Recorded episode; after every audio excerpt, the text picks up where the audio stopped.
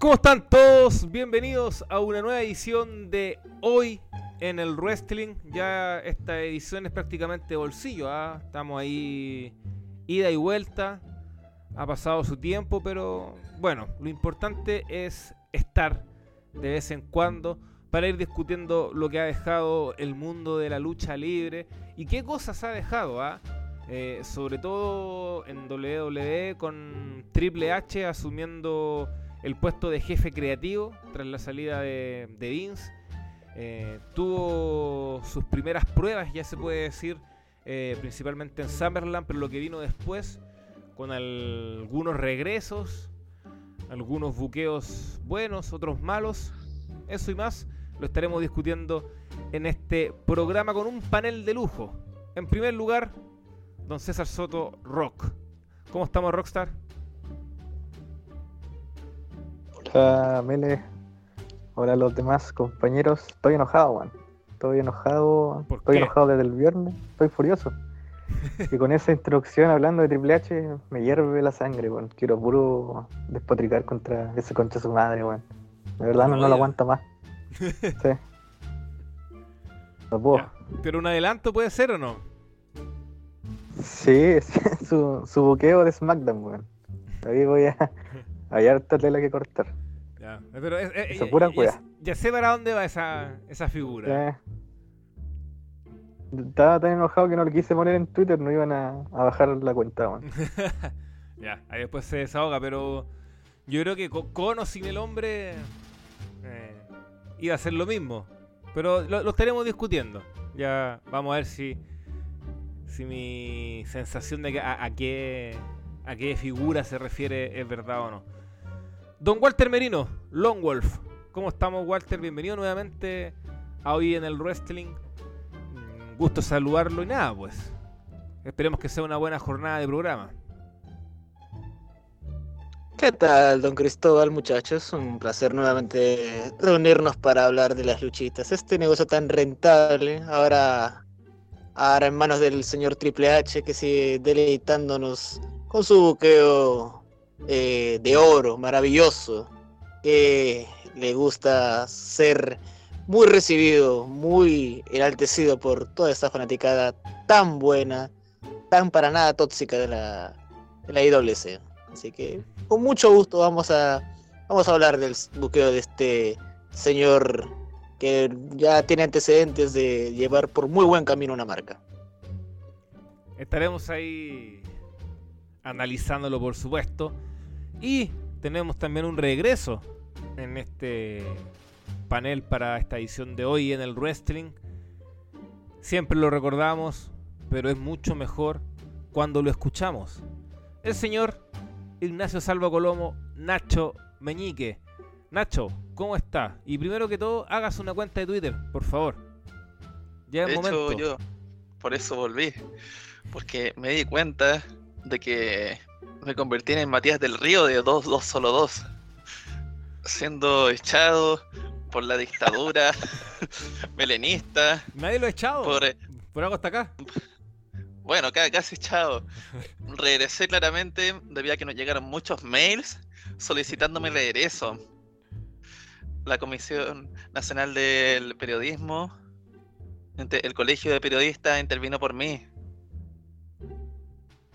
Y también algunos y también, y también algunos bots. Es que Nachito, con todo respeto, ese comentario en particular que lo vamos a estar eh, desarrollando porque vamos a hablar también un poco de nuestra... Y también, y también, y también algunos bots de Twitter apoyaron mi regreso.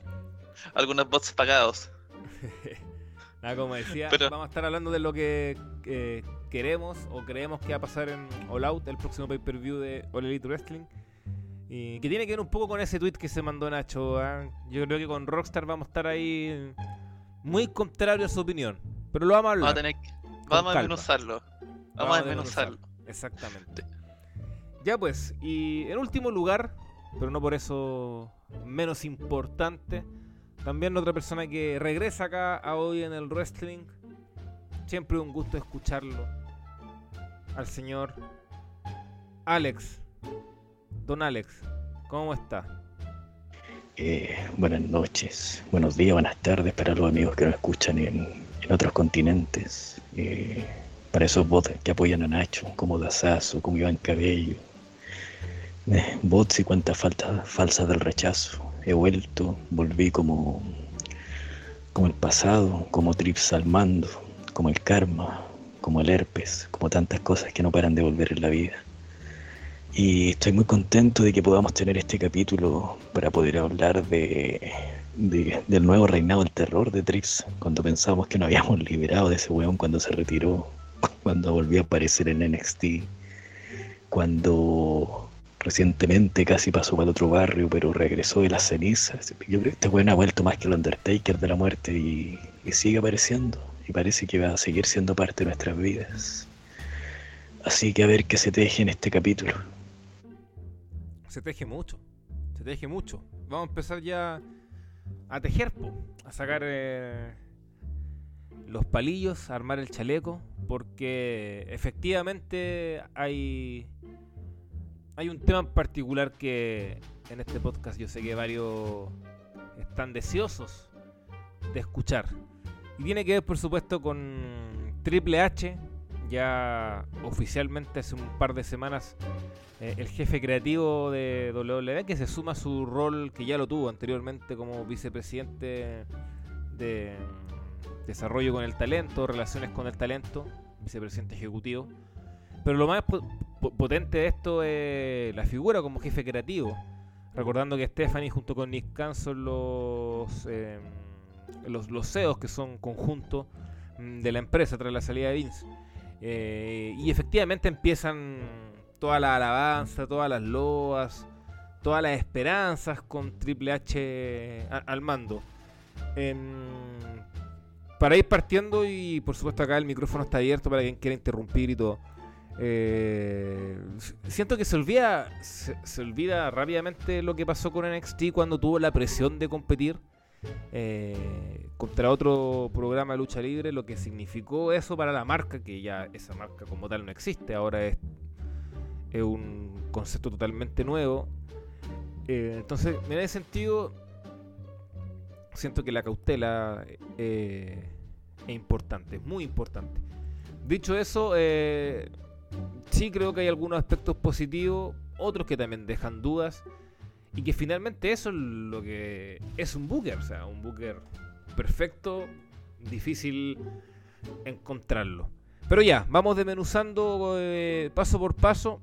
Eh, primero con la figura de Carrion Cross, que es lo más reciente, lo que pasó en el último SmackDown, que está de regreso junto con Scarlett, ataca a Drew McIntyre, pone su vista en Roman Reigns, en lo que parece ser eh, un regreso por todo lo alto.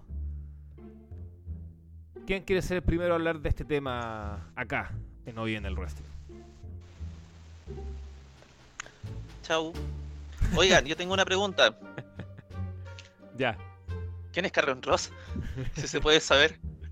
Porque yo, yo escuché hablar sobre un Killer Cross que el año pasado fue derrotado por Minoru Suzuki, quien tampoco es ahora mismo un luchador tan importante en el circuito.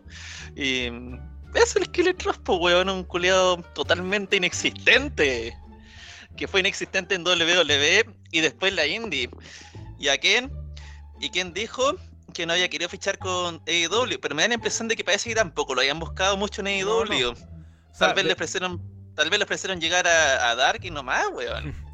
No, mira, de AEW lo único que le ofrecieron fue. ¿Te acuerdas cuando Warlow luchó contra Big Cass? Eh, Morrissey, que es su, nombre en, ahora, actualmente. Le ofrecieron eso. Doble Morrissey. Claro, le ofrecieron, eso. Le ofrecieron eso. Eh, como ir, a luchar, ir a luchar y perder con Warlock. Claro, yo, creo, yo creo que el tema era como ver qué impresión causaba. Pero esa es la o sea, weón, sin Triple H ese weón no existiría. Así es simple. Porque un weón que te, lo derrota hasta Minoru Suzuki, que ni siquiera weón ahora mismo es un luchador tan importante como en otra época. Puta, eso, eso te habla de lo, de lo poco que, de lo irrelevante que es. Es brutal. No, sí, que el tipo no es el más entretenido del mundo, estamos claros, ¿ah? Estamos claros. Y... Pero aparte de eso, ni siquiera era importante en la Indies, pues. No, no, no. O sea, ni, claro, siquiera, ni, siquiera, no, existe el weón. Como dices tú, Triple H le dio algo, eh, no sé. Eh, yo, tiré una pequeña broma en Twitter como que quizá se veía a sí mismo, en el sentido de que si una mujer al lado no puede brillar. Entonces, el, tipo le gusta, le gusta, le gusta y yo creo que eh, lo cual un arma, es un arma de doble filo, porque mm, efectivamente en NXT sí tuvo eh, aspectos muy positivos, eh, sobre todo en la época 2015, 2014 a, 2018, me atrevo a decir, 2017. Pero Carrion Cross representa una de sus etapas más malas como buque. Y lo trae de vuelta, lo trae de vuelta pensando que en el main roster fue entre que fue muy mal utilizado, e, es, verdad, doy esa venia, pero tampoco él demostró mucho. Entonces, eh, ¿por qué te dice ahora lo contrario? Que él va a poder demostrar tanto, no sé. Pero, en fin, yo creo que también es un poco esto es parte de que hay Booker que tienen a favoritos que uno no entiende por qué carajo lo son y, y bueno, no, no creo que sea la primera vez que pase. Eh, lo extraño sí me parece la movida de, la forma de que termine atacando a Drew, que va a ser el retador en el eh, evento del Reino Unido contra Roman, que queda como medio mal eso, es como extraño. Que llegue un tipo que con toda su letra era un pelele en el main roster y lo ataque de esa forma, eh, no sé, extraño, pensándose esa idea de que tenemos un combate titular luego. Walter, ¿tú cómo lo ves? A ver, eh, en el caso de Cruz, bueno, estamos claros que no es un nombre potente, sobre todo para la para el card donde se supuestamente se le quiere asignar. Yo creo que Cruz, ahorita involucrarlo con Drew, que está en una rivalidad con Roman Reigns en, torno al campeonato mundial, no creo que sea muy beneficiario para él en este momento, porque técnicamente ahorita va a, va a pasar un segundo plano. Ahorita Cross no es nadie, obviamente recién se le estaba ahorita repotenciar, en, si se puede decir entre comillas, porque la verdad eh, el señor Cruz tiene mucha tela todavía por qué cortar para olvidarnos de esa imagen de, Don Nadie que era, citando a Nacho. Eh, y ahora darle ese empujón contra Drew, eh, yo creo que no, no sé si ayudará mucho a su, a su imagen, porque como digo, la imagen de Cruz durante el último tiempo antes de salir no ha sido la mejor. Y para colmo va a estar todavía eh, en rivalidades menores quizás. Y, y para colmo, entrar así porque sin una rivalidad, porque al final si vieron el segmento, está apuntando junto con Scarlett, le pone este reloj de arena y diciéndole que es posible que él se perfile como un retador a Roman Reigns o al campeonato máximo. La verdad es que tampoco no, no deja muchas cosas. Quizás la pueden arreglar con algo con viñetas o demás, pero la verdad es que con Cross, eh, difícil, difícil. Y más sumando a la reacción del público. el público no reaccionó a Cross. O no le importaba a Cross. Eso es una prueba fehaciente. Mm. Sí, es una prueba fehaciente de qué tan impresionado está el público con Cross. Eso es algo que, sí, Triple H puede tener las mejores intenciones con sus chicos de NXT, pero la verdad es que él también tiene que tomar nota de que no todos van a tener un gran impacto, de que no todos van a tener gran reacción porque, ah, mira, Triple H trajo a alguien de los despedidos. Ah, no, es que no es así. La gente no reaccionó a Cross, no le importó Cross en ese momento. Y la verdad es que es, es posible que también le pasen a otros luchadores que quizás traiga de NXT o algunos de sus otros chicos que también estuvieron despedidos en las últimas olas de despido. Así que ahí ese es un punto en contra contra Cross y contra Triple H en ese, en ese caso. Eh, sí, sí, es verdad. Ya, dejando de lado el tema Cross, vamos analizando otros aspectos. Un, un puntito, Mele. ¿Sí? No, una cosita nomás para refutar a Nacho que Carrion Cross eh, no es un NN, sino es un hombre muy famoso. Es famoso por ser una de las caras del barco que hundieron en NXT. Cuando Dynamite le batea el, trasero a NXT, Carrion Cross era campeón. Entonces yo creo que sí es muy famoso, tiene su nombre, está ligado a la decepción, a la derrota, al, a la muerte de una marca. Así que eh, yo creo que eso es como un highlight de la carrera de, Cross. Y recordar también que el tipo pierde su campeonato contra un un Samoa Joe que en ese momento ya era casi un camarógrafo de la WWE. No era para nada un luchador, era un tipo como de la producción. Entonces, claro, mientras la Robert, la Robert Stone Brand remaba para salvar el barco, este tipo remaba para hundirlo. Va a fracasar nuevamente, no tiene ni un brillo. Y Scarlett no lo va a salvar, porque Scarlett eh, sí va, eh, va a subir una foto, va a tener muchos likes, pero nada de nada, nada de nada, nada de nada. Cero aporte también, lo digo ahora. Oiga, eh, Rock, llevaste el programa con la metralleta, ¿no? Eh, tío Chut, me gustaría decir dos cosas eh, sobre este señor eh, Cross Carrion, como le dicen ustedes. primero que nada, quiero decir que estuvo mal lo que dijo usted hace unos minutos, de que era similar a Triple H, porque necesitaba una mujer para brillar. Triple H no necesitó una mujer para brillar solamente, necesitó casarse con la hija del jefe para brillar. Necesitó que se muriera una leyenda del wrestling que es mil veces lo que él ha sido en su mejor momento en el ring, robarle el gimmick a Wayne Hart porque para él era el gimmick de The Game y con una serie de maniobras en backstage eh, dignas de un remake, eh, corneta de House of Cards, logró llegar a donde está ahora. Así que para ser más preciso me eh, quería explicar eso. Y lo segundo es que esto ya es síntoma de que Triple H no va a mejorar las cosas a nivel creativo. El señor Carrion Cross es el rostro del fracaso, el rostro de estar en la mierda, por así decirlo. Fue un campeón de mierda que llegó a perder con una persona que sufría de adicciones, que estaba en el low car corriendo por el 24-7 en el main roster, eh, perdió en minutos, en, creo que era su debut, si es que debutó, se le puede llamar debut, aparecer con ese casco, esa muralla de mierda que le pusieron. Y cuando estaba la oportunidad de hacer las cosas bien, ¿cómo hacer las cosas bien para borrar ese triste recuerdo? Eh, presentar al señor Cruz de otra manera. De otra manera, no quiero decir eh, vestirlo como un camionero antivacuna con pinta pedófilo rehabilitado, como lo presentaron hace poco, sino meterlo en una historia.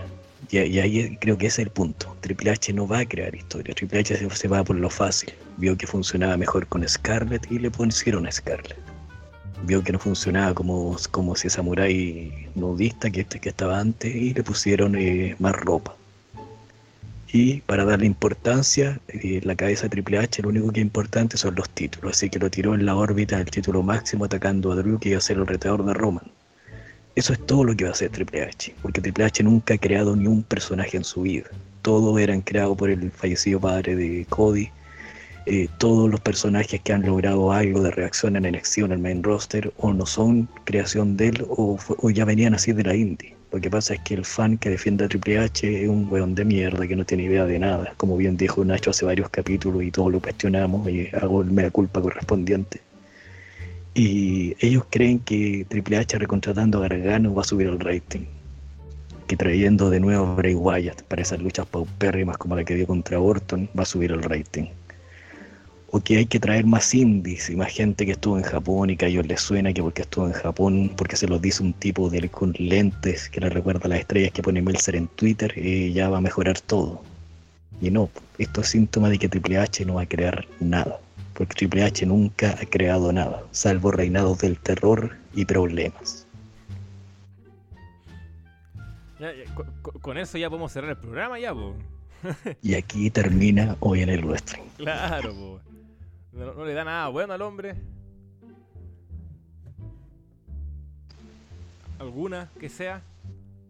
Eh, que la sabe hacer.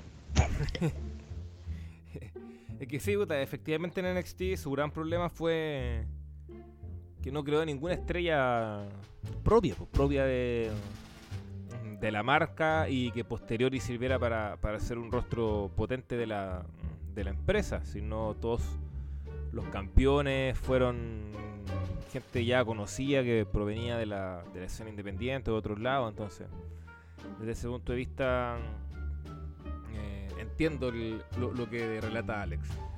Pero bueno, también dentro de, lo que ha sido esta semana, eh, eh, de, expectativas también con lo que viene, aparece este, este grupo femenino liderado por Bailey, que hizo su regreso en Summerland que se trae de vuelta a Dakota Kai, que eso sí me parece que es un buen acierto, porque ella es muy talentosa. A pesar de que yo insisto que no, no la veo, aún no la veo como Hill, creo que ella debería ser Face. Eh, y, en, ese, sentido se desaprovechó, mucho eso en NXT. Y. Mm, y. Io Chirai, que cambió de nombre, que estoy tratando de acordarme, Sky el apellido. Io Sky, sí, que el nombre. Io eh, claro, que el nombre de la japonesa nipona, que también es parte de este, de este grupo. Eh, que de momento es un grupo que se presenta con características muy, muy parecidas a lo que han sido los grupos en, en WWE femenino. Que, que, no es la primera vez, sobre todo cuando está conformado por tres personas. Que lo vimos, por ejemplo, con Mandy Rose, Paige y Sonja Deville. Eh, lo vimos también al inicio cuando debuta Becky, cuando debuta Sacha, que están conformados estos tríos. Entonces, eh, esto, eh, hablo por supuesto desde mi perspectiva, no, no me genera mucha, mucho entusiasmo por, por eso mismo, por, por la forma en cómo se, se, ha manejado la estructura en WWE. Y claro, está Triple H, que uno dice, ah, Triple H, pero yo, yo, yo sí yo mantengo la cautela en el sentido de que ya hay una estructura clara en WWE, ya, ya, ya, ya hay un, estilo, que entonces eso no lo va a cambiar del día para mañana. Hay una estructura que, que es bien clara de cómo se maneja el main roster, entonces en ese sentido no va a ser cambios tan, tan, tan profundos. Eh, de todas formas, me alegro mucho por que Bailey ya está, esté bien y que ojalá vuelva a luchar pronto. Verla en pantalla para alguien que, está en su arco desde los inicios es, satisfactorio. Eh, pero apuntamos a eso, apuntamos a eso, mm, a, a este grupo también que, que uno de los grandes eh, novedades que trae este, este régimen, si se quiere decir, de Triple H ahora al mando eh, porque también se habla de que Vince rechazó esta idea. Lo dijo el insider, rechazó esta idea Vince McMahon de un grupo para Bailey y finalmente una de las razones de... O sea, cuando Triple H asume como jefe creativo, él, él exige que se retome esta idea y ahí trae de vuelta a Dakota Kai que también era una de sus eh, necesidades. ¿Cómo lo ves, Walter? ¿Cómo ves este, este grupo? ¿Sigue un acierto? ¿Hay, que ir pulirlo? Obviamente está recién empezando, hay que ver cómo evoluciona, pero ¿cuáles son tus sensaciones al inicio? A ver, lo primero que tengo que decir respecto al grupo es que sí, es llamativo el hecho de que trajera a Dakota Kai de vuelta. Sí, Dakota es una chica muy talentosa. Eh, y bueno, también el hecho de que llamara a Io Shirai o a Io ahora en el main roster fue cuando había rumores de que se podía ir de la empresa y les emparejaran con Bailey. Sí, es, es eh, llamativo eso. Pero el hecho de que ellas aterricen al main roster y utilizar una fórmula que como mencionas ya es ya vista dentro del dentro del main roster, o sea, tres chicas, ya lo hemos visto con Absolution, Riot Squad, grupos olvidables, o sea, que no, no pasaron eh, nada del otro mundo. Y al final había una que brillaba sobre la otra las otras dos se iban al, carajo.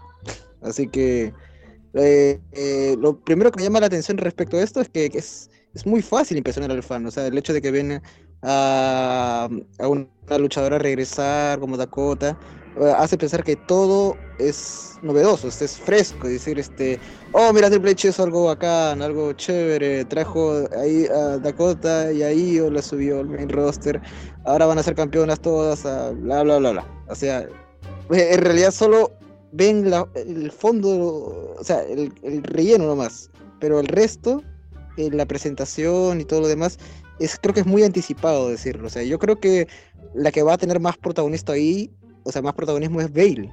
Bailey al menos es la que está más capacitada para promos, para poder llevar un personaje, para poder llevar la acción en el ring, o sea, llevarte todo eso en un solo paquete está Bailey. Y en el caso de Io, obviamente, va a tardar un poco más por, temas de idioma y para la presentación para el público eh, del main roster. Lo mismo con Dakota. Con Dakota la van a tener un poco más difícil porque con Dakota ha habido mucho maltrato en NXT. Triple H la arruinó con turns, con cambios de imagen y demás decisiones creativas que si el espectador que nos, nos está oyendo eh, recuerda los momentos de la era dorada y negra, Dakota estuvo perfilada en su momento, sus inicios como una gran top face para la marca. pero nunca jaló el gatillo Triple H. ¿A quién decidió darle el título? A Raquel González.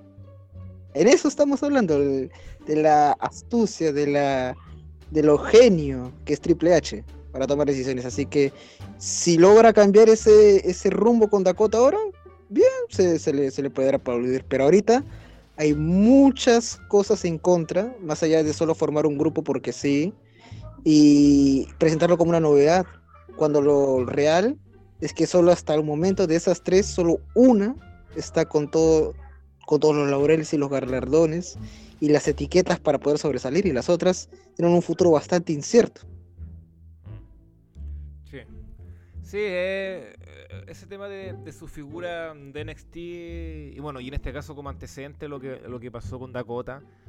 Eh, bueno, en el caso de, mm, de Sky sí tuvo un, buen manejo, eh, o sea, fue campeona, etcétera. pero el tema de de los chicos de NXT es interesante porque está analizando, por ejemplo, lo que ha sido esta semana por supuesto, eh, el resto que, que quiera decir algo que vaya interrumpiendo nomás. Eh, por ejemplo, Champa eh, va a luchar contra Lashley por el campeonato de los Estados Unidos. Eh, Shayna Baszler va, a retar a Liz Morgan en el evento en, Cardiff. Entonces, efectivamente, está recuperando a ciertas figuras de NXT que, tiene que ver también con el regreso de Carrion Cross se habla de que va a haber un, un push importante a Kevin Owen, etc. Que efectivamente sí hay figuras de NXT importantes y que me, merecen y han merecido mucho más en el. desde que están en el main roster, yo creo que en eso estamos claros. Yo, por ejemplo, lo de China me, alegro mucho porque creo que es una luchadora bien capaz y que bueno que se le dé una cierta importancia que Vince nunca se la dio. Eh, entonces, sentido, bien, se aplaude. Pero ¿por qué eh, hablaba eso al inicio? Que también me parece que es un arma de doble filo porque mm, también puede descuidar un poco a, talento del main roster que efectivamente sí también tiene mérito para hacerlo. Entonces me da la sensación de que estas primeras semanas de, Triple H son como muy eh, de dejar contento a los fanáticos. En el sentido como se, puede hablar un poco de fanservice eh, sin problema que está enfocándose en dejar bien a sus protegidos de antes, en demostrar que les va a dar importancia, pero ojo, o sea, eso tiene que ser también con un equilibrio, o sea, no todos los de NXT necesitan ser tan relevantes porque también en el main roster hay gente ya ya consolidada. Entonces en ese sentido va, a ser interesante desde mi punto de vista ver cómo él es capaz de equilibrar esa balanza eh, al respecto.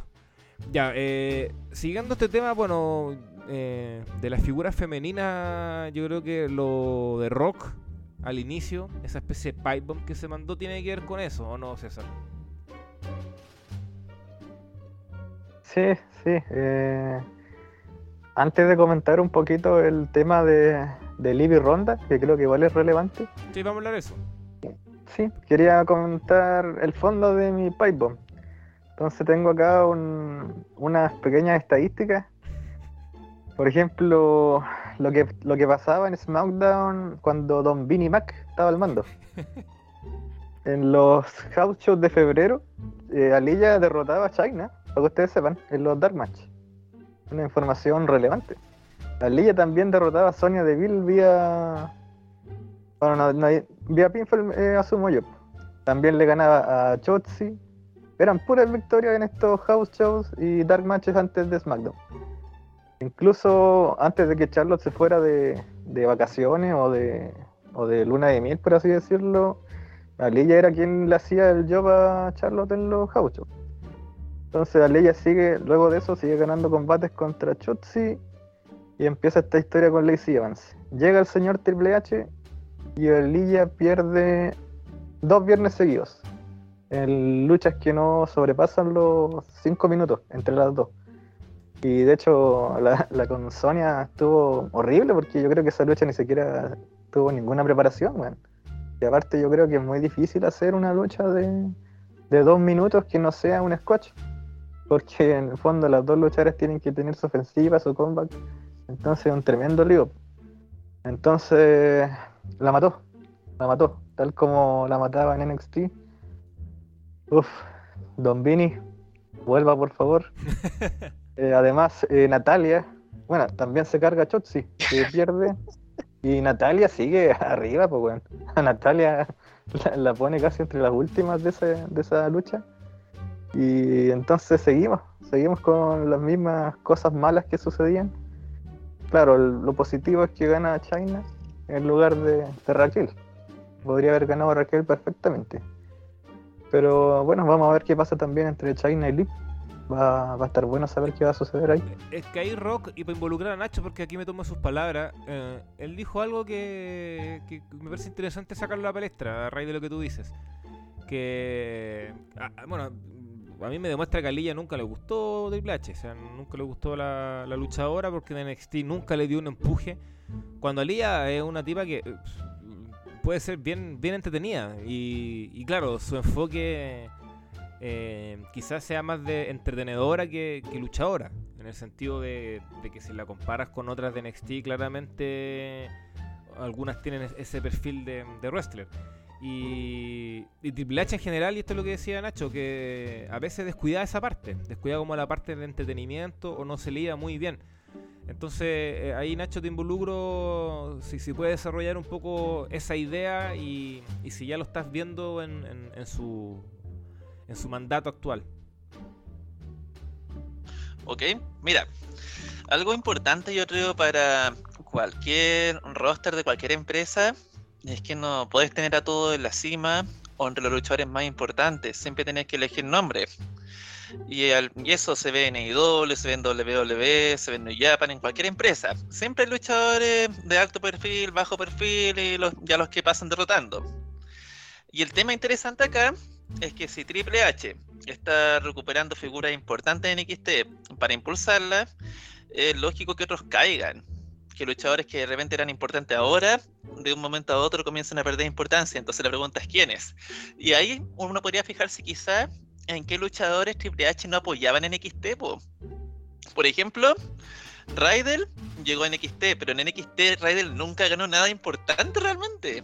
Nunca se coronó campeón. Siempre estuvo como los títulos medios y para abajo. En cambio en el main roster evidentemente iba a llegar el iba a llegar el empuje tarde o temprano porque el tipo tenía mucho espacio en televisión y estaba siendo importante y se estaba poniendo doble por sí mismo. Entonces, ¿qué va a pasar, por ejemplo, con Raidel? ¿Qué pasa si Triple H de repente decide poner un Ciampa encima de un Raidel? Que sería súper estúpido, pero... claro, Riddle.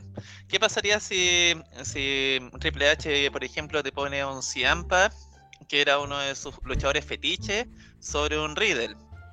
O sea, sería súper estúpido considerando que Riddle se puso champa. Oye, dejen de molestar. es, un, grande, es, un grande. Dele nomás, dele nomás. Ya.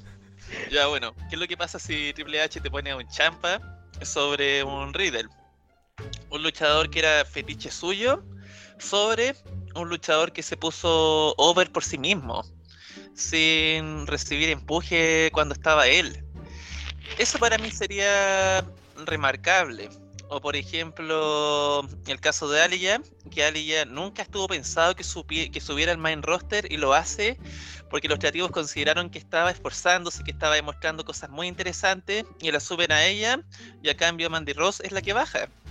Y ahora parece que Ali ya también va, a ir en bajada. Entonces, como súper interesante que Triple H se sigue ciñendo a lo que él considera que le funcionaba en su marca y no, y no dejándole espacio a los luchadores que parece que sí estaban empezando a funcionar. Entonces, eso me parecería interesante. ¿Quiénes son los que van a caer? Incluso podéis verlo hasta con Austin Theory. Que mm, o si no, ¿qué otro luchador más? Eh, Dominic Mysterio, que nunca estuvo en NXT. Para mí eso es lo, lo que podría ser interesante. ¿Quiénes van a bajar? ¿El Miss? Oh, dicen que Triple H odia al Miss, que Triple H nunca le ha gustado al Miss. Sí, Entonces... es, que eso, yo siempre me, da la impresión de que Triple H es como una... Eh, eh, le gusta enfocarse en el ring. es, un, es un purista. Sí, pero a veces dejé de lado ciertas cosas y... Ya está en un programa de entretenimiento, pues, weón, esa es la cuestión. y no porque tenga, y no porque se te guste potencial en ring, quiere decir que voy a cuidar el entretenimiento. Y yo creo que el mejor ejemplo ahora mismo es AEW. Porque claro, tenía grandes combates casi toda la semana, combates muy remarcables, tenía muchos minutos para Brian Danielson, etcétera, etcétera. Pero tenéis todos los segmentos que era Siergo, por ejemplo. Y eso, que esos son entretenimiento puro. Tenéis promos con luchadores que sí se manejan muy bien al micrófono y que son probados en esa área, tenéis desarrollo de personaje, entonces yo diría que eso de que no, que, que Triple H es purista y que por eso se explica esto, weón, estamos en televisión abierta. Entonces yo creo que sí debería ser buen entretenimiento. No porque Vince McMahon haya hecho una wea horrible con el entretenimiento, quiere decir que Triple H tenga que renunciar al entretenimiento para que su show funcione. Porque por sí me parece que el entretenimiento era la gran falencia de NXT, incluso en la época negra dorada. tiene razón, Nacho. ¿Mm? Sí, eh, sí, no, tiene mucha razón, Nacho. Y va a complementar un poquito, eh, por ejemplo, lo que pasó en, en All Elite, que pusieron a Ana Jay en la Jericho Appreciation Society, una jugada muy buena para mantener relevante eh, un nombre importante dentro de la división, que ni siquiera es muy buena en el ring, que todavía está verde, está trabajando, pero la tiene ahí en, con un buen estatus, eh, sin ser buena, se puede hacer eso también. Entonces en el main roster de la WWE, donde también hay varias luchadoras que no son excelentes, eh, se les puede explotar el entretenimiento como lo hicieron con Billy Gay, ¿cachai? Que todo un personaje súper bueno, eh, luchaba súper poco, pero aparecía todos los SmackDown en televisión y la rompía cuando aparecía, hasta que la despidieron, quién sabe por qué. Con Alilla podrían hacer lo mismo, meterla en un stable, ¿cachai? Como cuando recién debutaba, hacía segmentos con Ricochet, nadie sabe qué querían vender ahí, pero no sé, va a vender la de Enforcer del un grupo de hombres. Eh, no sé, pues eso se puede hacer. Pues. Entonces, como dice Nacho, igual Triple H flaquea en ese sentido, muy extremista. Con Vince tenía el entretenimiento medio cringe. Y Triple H se va al purismo que ni siquiera un wrestling tan tan bacán como, que te puede ofrecer All con peleas de Danielson, etcétera. Entonces ahí debería nivelar el tipo si es que quiere mejorar de verdad. Al menos tuve la posibilidad de ver último robo, haciendo cobertura para el sitio, eh, efectivamente sí había más minutos para la lucha, lo cual igual yo, agradezco sobre todo de, personajes que yo creo que, por ejemplo, AJ, AJ Styles, que mencionábamos el caso de, de Brian. Eh, Brian a esta altura de su, de su vida, el tipo ya no quiere ganar títulos ni llevarse todo el spoiler, él quiere luchar, quiere luchar. Si tiene que perder con un Daniel García, lo va a hacer. Si puede luchar contra un Suzuki, lo va a hacer. Y te deja buenos combates. Entonces en el caso de ella, yo creo que ese puede ser un buqueo similar. De que el tipo dele lucha nomás, dale, dale Dream Match. Dentro del Dream Match, obviamente, guardando las proporciones de la palabra, dentro de la empresa que puede tener. Entonces que el último Luna haya luchado con Champa creo que sí es un, aspecto positivo. Un aspecto positivo eh, para darle ese enfoque. Darle ese enfoque de, que el tipo ya demuestre en el ring luchando. Y en un, programa de tres horas, que igual sigue siendo mucho, pero que haya acto enfoque en, combate, a mí me parece, me parece bien. Si sigue teniendo esos vicios que yo decía, así aquí igual eh, no, no, podemos obviar la estructura de WWE entonces, eh, que poco a poco H vaya sacando de la lucha sin descalificación, yo creo que tiene que ser una meta importante, que ojalá vaya por ese camino. Ya en el último round sí hubo una lucha por descalificación, que fue la de Alexa con Asuka, que no duró nada. Eh, claro, sirvió para después un, ir plantando una realidad de, eh, ellas dos con Bianca contra el, grupo de Bailey eh, pero ¿por qué sacrificar un combate que puede ser interesante? es todos esos ripios que tiene la empresa, eh, que no los vas a cambiar de un día para otro. Eh, tiene que ser, yo creo, un desafío mayor también para el hombre. Darle más importancia a la división en parejas, por ejemplo, que no se retiran siempre los mismos nombres. También creo que puede ser algún aspecto positivo. Pero claro, equilibrando la balanza. Equilibrando la balanza, sabiendo que, que en tu variado roster amplio, no puedes caer en los errores que caíste en el NXT. De darle push eh, a gente que quizás no estaba muy preparada para ese push y dejar a otros de lado. Y dejó a harta gente interesante de lado. O también es cosa de ver. Eh, que es un interesante ver cuántas figuras eh, que Triple H no supo ver en, su marca, Vince sí lo supo ver y las convirtió en figuras importantes. O se nombra el mismo caso de Alexa. Y, y, cuantos otros más. Entonces, e, eso va, a ser interesante para mí. Va a ver cómo va a ser capaz de ir equilibrando eso y, y nada, pues, vamos a ver si, si el producto mejora sustancialmente. Yo no lo creo tanto, no lo creo tanto porque creo que igual eh, tampoco hay mucho intérprete interesante. también es un tema. No hay mucho intérprete interesante. Hay, por supuesto, sí, sí, hay. Pero tampoco de hecho, Mele, Mele, me permite meter la cuchara ahí. Ah, hay algunos entertainers, o sea, de los que se manejan bien como personajes que tal vez se puedan perder más. Por ejemplo, pongo en el caso de Elias, Ezekiel, como, como quiera llamarlo ahora. Pero Ezekiel en NXT era un proyecto que Triple H no usó para nada. Como un Joker técnicamente. Y acá en el main roster fue donde brilló. Y ahora, si Ezekiel, si han visto los últimos episodios de Raw, está desaparecido. Ya técnicamente no tiene ninguna participación. O sea, viene, hace el job y se va y en estas últimas semanas no ha estado. Ahora con Triple H, ¿qué va a pasar? Ya tenemos un antecedente malo, va a desaparecer. Ahí tenemos algo que nos asegura que, claro, va a haber prioridad con más con sus chicos que él ya conoce de NXT y los que él ya no veía mucho, como el caso de Liv Morgan, como el caso de Ezekiel, quizás por ahí alguno más se le escapa, eh, van a tener menos participación en pantalla.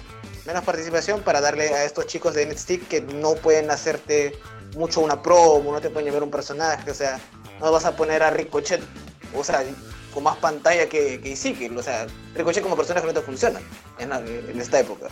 Pero bueno, eso, eso es lo que le puede jugar mucho en contra a Triple H de cara de poner a sus chicos de NXT en, en pantalla sin ningún personaje desarrollado.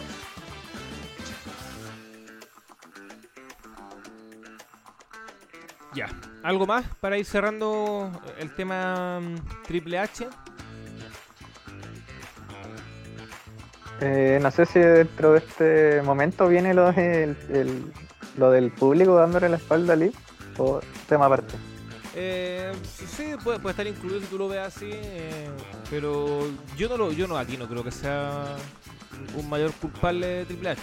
Ah, mira, voy a, quizás sea la opinión impopular o el abogado del diablo pero para mí el cagazo, y, Alex lo puede explicar bien también, que compartimos esa opinión, viene del Money in the Bank, y esa decisión no fue de él, fue durante el régimen de Vince, que nunca debió haber canjeado tan inmediato a, haberlo ganado. Pero antes de, profundizar en eso, Rob, ¿por qué tú, tú puedes pensar lo contrario? Es que sí, se le encuentro la razón a ustedes, lo comparto completamente pasó lo mismo con Nicky H y probablemente el otro año vuelvan a hacer lo mismo con la próxima luchadora. Pero por ejemplo el, booking del Ronda versus Lee, a, fin de cuentas el público lo que le grita a Lee es que ella se rindió. Entonces si, si Love no se rendía, obviamente el público no hubiera gritado eso. Entonces ese, ese booking del, del doble, del pinfall y con pinfall para Ronda y Lee rindiéndose una milésima de segundo antes es complejo. Me acuerdo que cuando lo, hizo el Undertaker y Krangle, eso resultó súper bien. Los dos con un estatus nivel Dios. Eh, tremendos personajes en ese momento. Y ninguno salió dañado de eso. Pero claramente cuando lo replicaron con Liv y Ronda, eh, salió mal porque no creo que la intención haya sido dejar a Liv como alguien débil o que se quería rendir, porque a fin de cuentas era tu campeona Babyface y probablemente había un booking que lo hubiese resultado más favorable. No sé, debieron pensarlo más quizás. Sí, no, estoy de acuerdo, sí, estoy de acuerdo con que el, booking fue bastante deficiente eh, en ese combate. Eh, me sorprende decir porque aquí en este, en este programa hemos dicho muchas veces que como que el público le estaba súper sumiso, súper piola y como que despertaron.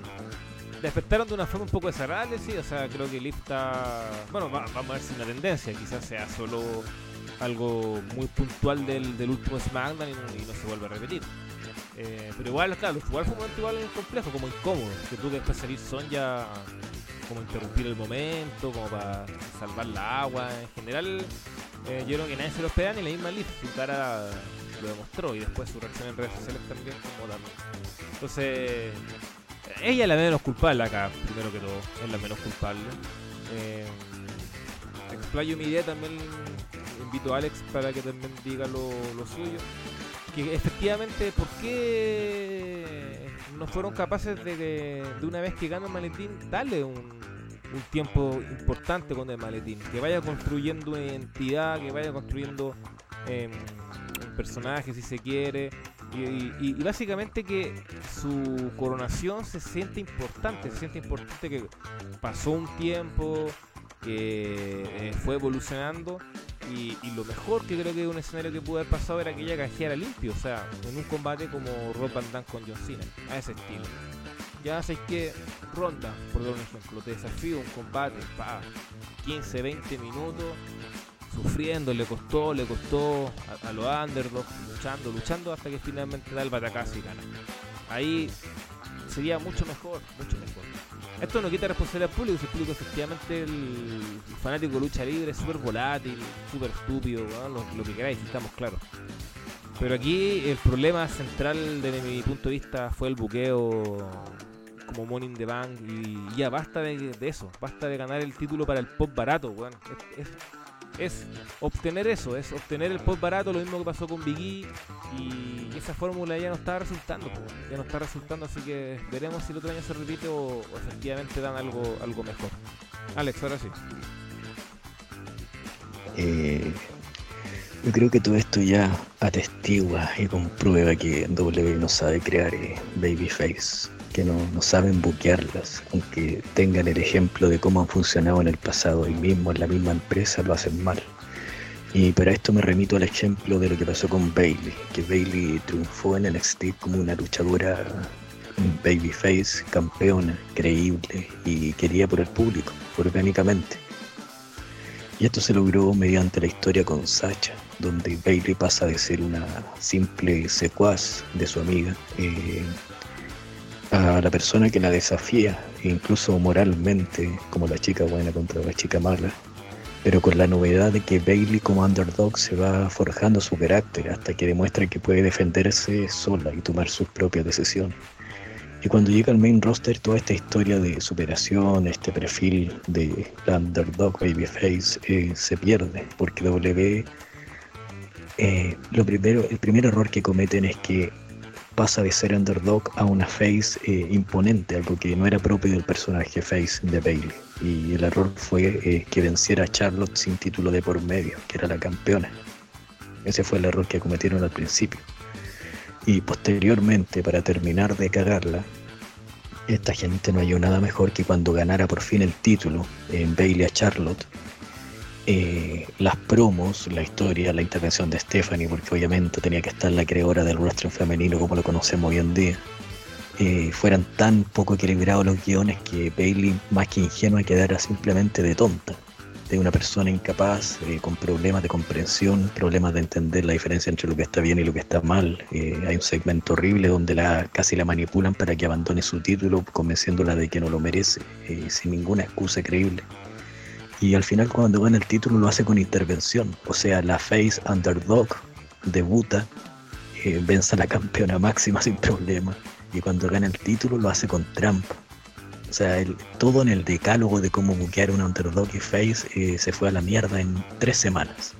Y el público empezó a darle la espalda poco a poco hasta que con el tiempo Bailey se reinventa como heel y demuestra lo talentosa que es para conectar con la audiencia pese al buqueo de mierda. Y este error lo cometieron después con Nicky H, eh, con el Money in the Back anterior. le dan el título nuevamente por el pop barato, sin ninguna historia de por medio, sin ningún, eh, eh, sin ningún desarrollo de personaje, que eso es lo que hace falta. Que las personas no solo tengan un apodo, sino que también tengan un personaje, tengan dimensiones. Y eso no ocurre. Con Nicky H podrían haber hecho Eh, creo que después seguía el TLC, era el evento que continuaba, o Extreme Rules, no sé, pero era un evento pintado para una lucha grupal donde tú explotaras eh, su lado de superhéroe, no sé, venderla como underdog, quizás sepultarla bajo la mesa de comentarista, que sacara la fuerza de flaqueza, que se ganara el título, que la gente se involucrara, que le importara que conservara su título. Y nada de eso pasó, fue simplemente un buqueo pop barato y otro reinado para Charlotte. Y con Liv hicieron nuevamente lo mismo. Liv eh, gana por el pop barato, eh, no hay nada salvo el apoyo en redes sociales eh, de sus fans que ya eran fans de ella para que ella ganara el título, pero tú tienes que venderla a la audiencia con una historia, con un personaje, eh, esa parte de involucrarse emocionalmente, para que la gente le importe que ella gane, para que la gente quiera que ella gane y entienda que va a ser difícil. No basta con, un, con una contra de ronda, con una llave en el mismo evento, tiene que darse con el tiempo, tiene que construirse. Y si algo ha demostrado la empresa es que no le interesa ni construir historias ni construir personajes. Van por el buqueo desechable, el pop barato, el video viral, el GIF. Y eso es todo lo que le, eh, interesa. Por eso tenemos esas poleras de mierda en doble en, de mercancía del MIS hablando del tamaño de sus genitales. Por eso tenemos eh, buqueos como el de Corbin, eh, buqueos como el de Rollins, que simplemente el visionario y se ríe y sale con sus trajes y tú te preguntas, pero ¿quién es este tipo? Eh, no, que soy el visionario, pero ¿qué hace el visionario? No sé, me río, me pongo traje y, no hay nada, no hay nada que sustente el personaje. Y llevan años en ese ciclo de crear mierda y parece que van a continuar. Y lo triste es que la solución que ve el fan hardcore es traer gente de la indie, que salte, que no tenga, que no haga selling, porque el selling pasó de moda, que haga finales falsos, eh, que le den el título a Gargano, quizás a Ricochet, que con eso todo va a mejorar, porque estuvieron en Japón y porque ganaban títulos. Ese es el triste panorama que veo yo en el wrestling hoy en día. Oye, siempre dan. Ah, Nacho. Off topic, tiene mucha razón Alex en esto el tema de que Triple H estaba vendiendo en redes sociales, bueno, aparte de que se tiró el comentario de que antes de WWE las luchas se veían bingos y, en locales y, en fiestas de cumpleaños.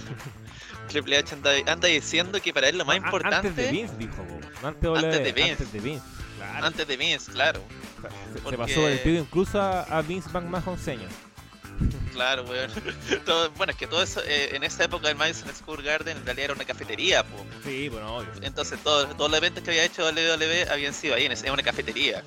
Pero el tema es que, eh, aparte de eso, se tiró el comentario de que para él lo más importante es la psicología en ring, po. Y el mismo weón que te buqueaba Main Events con Adam Cole y Gargano, haciendo el absoluto contrario a la psicología en ring, po wea totalmente carente de, storytelling.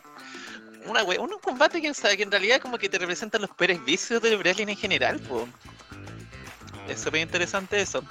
Igual, sobre la figura de, Triple H como Booker, estaba pensando que. Cacha que, a pesar de que bien se mandaba muchas cagadas, siento que igual los fans seguían poniéndole muchas fichas a su capacidad como Booker. Es interesante eso. Y a menudo decían, no, lo que pasa es que los bookers son los que están mal, cuando era evidente que Vince boqueaba solo el show. Entonces me da la impresión de que con Triple H está pasando lo mismo. Que Triple, H, te va a hacer weas muy mala y aún así los fans van a buscar la explicación en que en realidad son los bookers ajenos a Triple H los que la están cagando.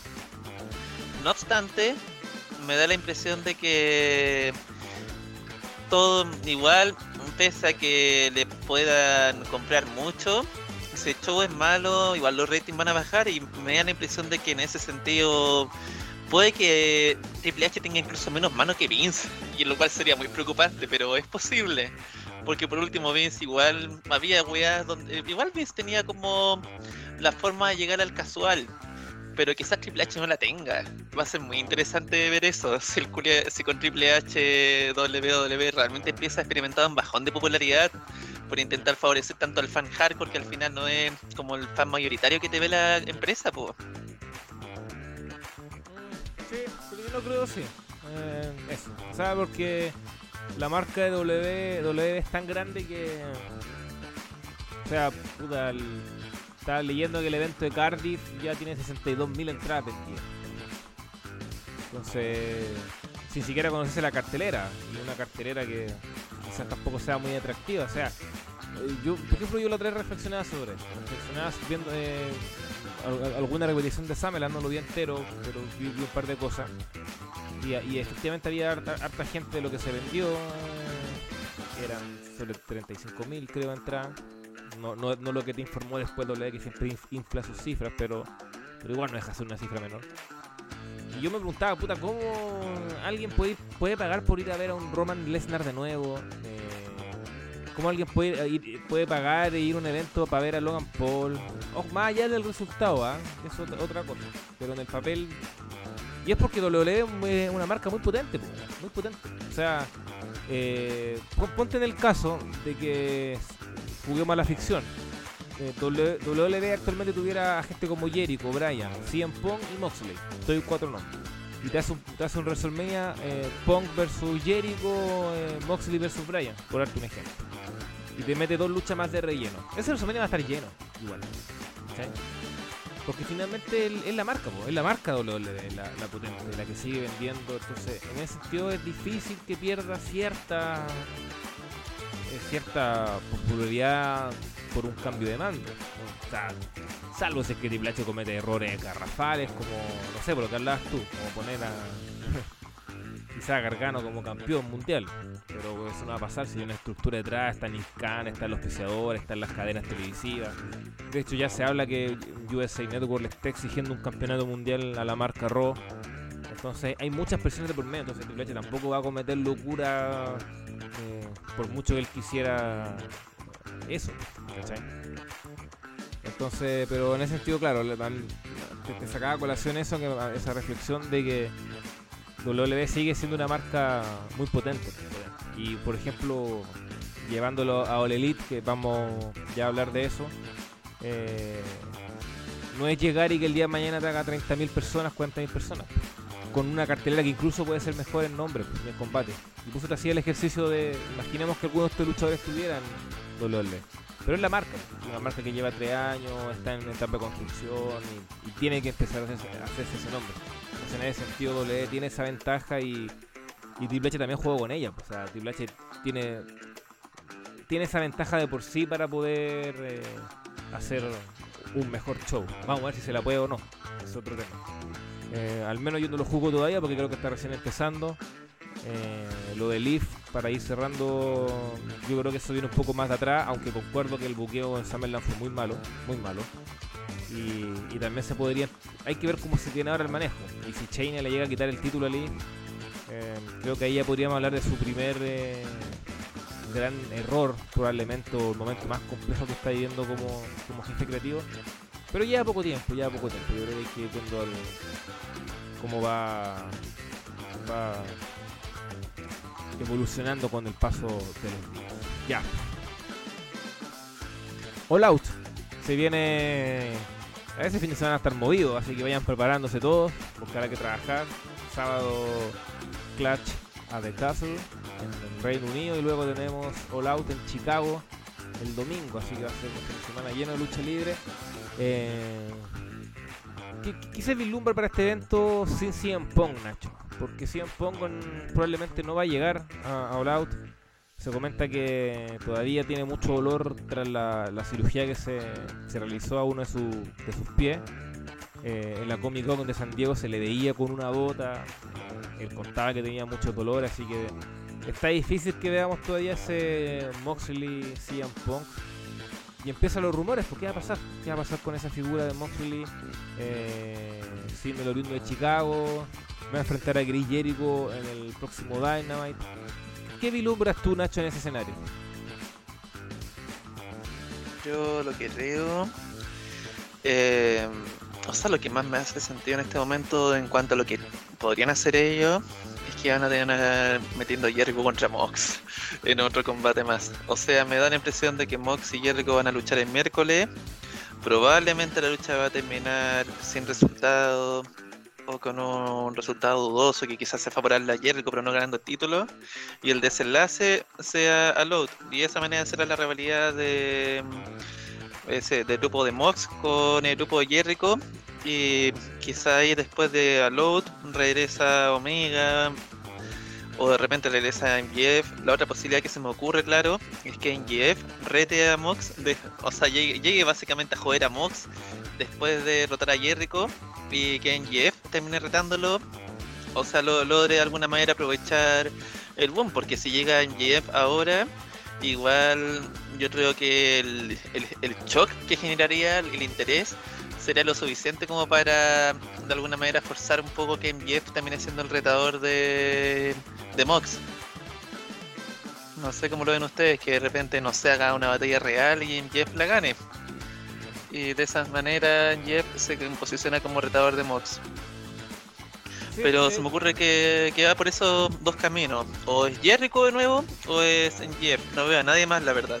Y no creo que no creo que la verdad se arriesguen por un nombre que sea un poco importante. Porque al fin y al cabo, los eventos, los eventos grandes de, de igual te guardan combates grandes por el título. O al menos esa es la impresión que me está dando. Sí, no, claro, claro.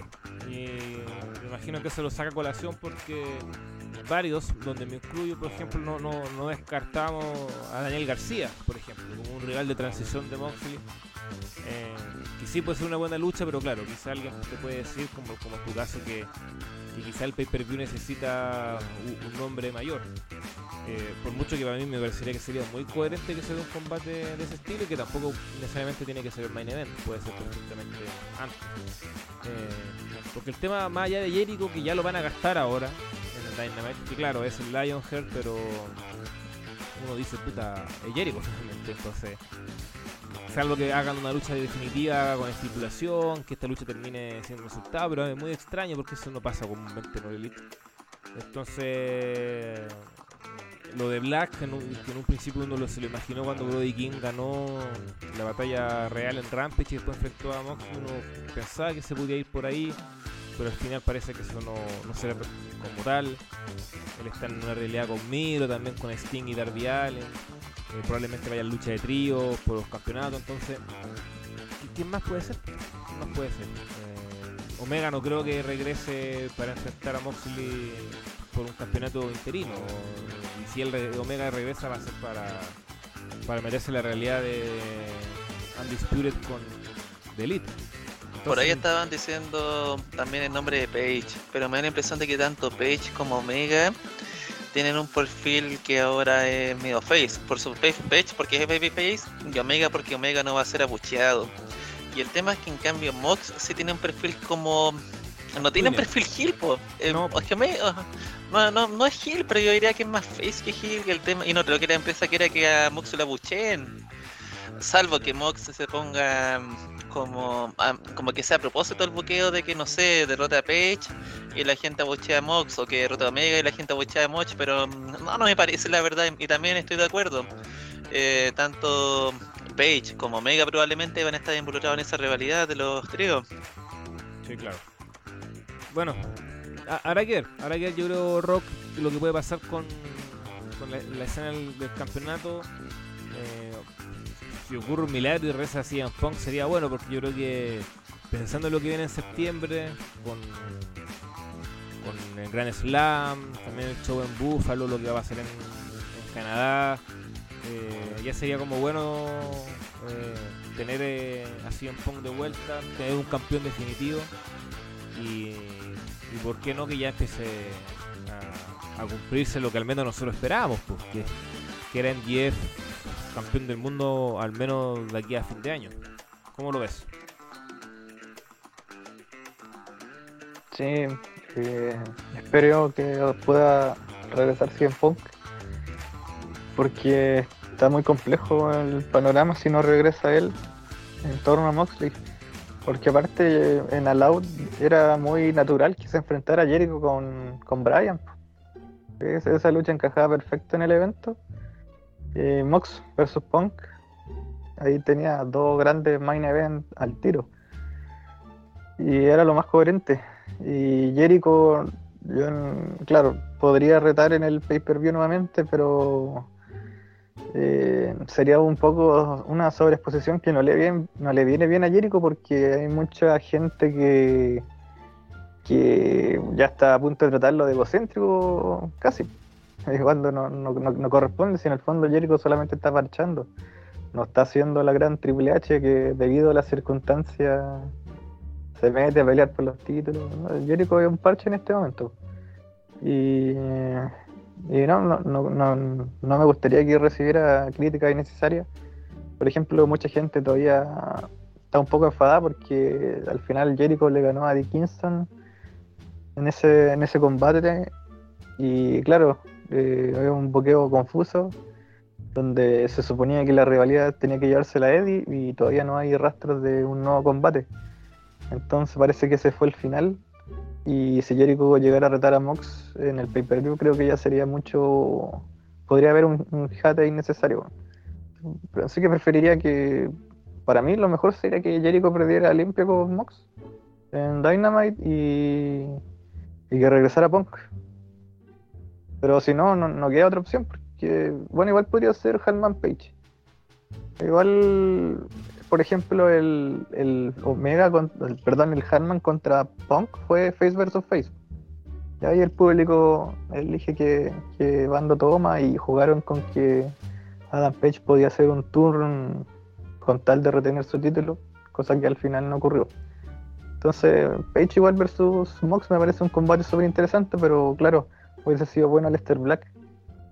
Ya como toda la historia va con Brother King, lo podía hacer encajar a Lester contra Mox y Malacay, hombre. que hubiese sido buenísimo. Sí, bueno, Malacay. Pero ya no fue, lamentablemente. No. Ojo que lo, de Hammond igual puede ser, puede ser eh, desde el punto de vista que ya Moxley está enfrentando a Jericho y y se está haciendo mucho juego con el, con el hecho de que está enfrentando a un ex campeón ya del título eh, y el hecho de ser dos veces campeón. Y Hammond también ya es campeón. Y, insisto, a Hammond tampoco le afectaría mucho si es que llega después a ser campeón interino. Todo lo contrario. Entonces, sí, lo podría aceptar de esa forma y finalmente la lucha con Andy Spirit la hacen con Omega nomás. Omega, los Box versus eh, Red Dragon y Adam Colpo. Porque Page igual está como. Todavía no es oficial que se les va a unir, pero están tanteando ese terreno, evidentemente. Puede ser, puede ser una, una posibilidad. Y sí, igual, eh, eh, eso es el, es el tema. Eh, la realidad la tendría que haber ganado Eddie. Pero si finalmente Jericho obtiene la lucha titular y se queda con el main event del pay-per-view, es como un poco mucho. Se ve como que si finalmente Jericho fue el, el, del impulso en vez de Eddie. Y ese sería un error, pensando que Eddie probablemente va a enfrentar a Sammy Guevara.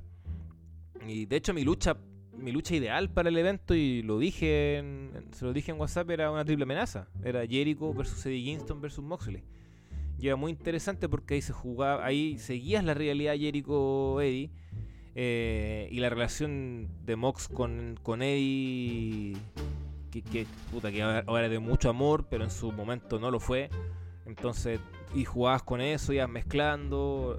El, propio Jericho contra Moxley con toda la historia que tienen en la empresa. Entonces, perfectamente esta lucha que sale el miércoles se puede dar tal cual: un Jericho versus Mox a solas, pero ahí eh, Eddie metiéndose, costándole la lucha a, a, Jericho. Y de ahí de alguna otra forma jugabas con la triple amenaza. Yo, para mí era el escenario ideal en caso que no llegue CM Punk. Pero bueno, desconozco por qué al final tomaron otra rienda y, parece que eh, Eddie, esa Moxley iba a tener otro rival, eh, más que otro rival, o, otro tipo de lucha quizás. Un singles match normal y, listo. Bueno, oye, ¿y este tweet de Nacho Rock qué te pareció? Quejándose por la forma en que Tan de Rosa le ganó a Jamie Hayter en el Battle of the Bell 3. Eh, lamentable, un Triple H me hizo enojar el viernes y Nacho el sábado, pues, ya, ya, no puedo ni descansar tranquilo.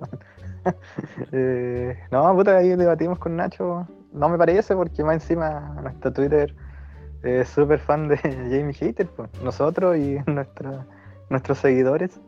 Y sabemos que ella es una muy buena luchadora, es como la más regular con Hikaru Chida en, en el sentido de dar buenas luchas.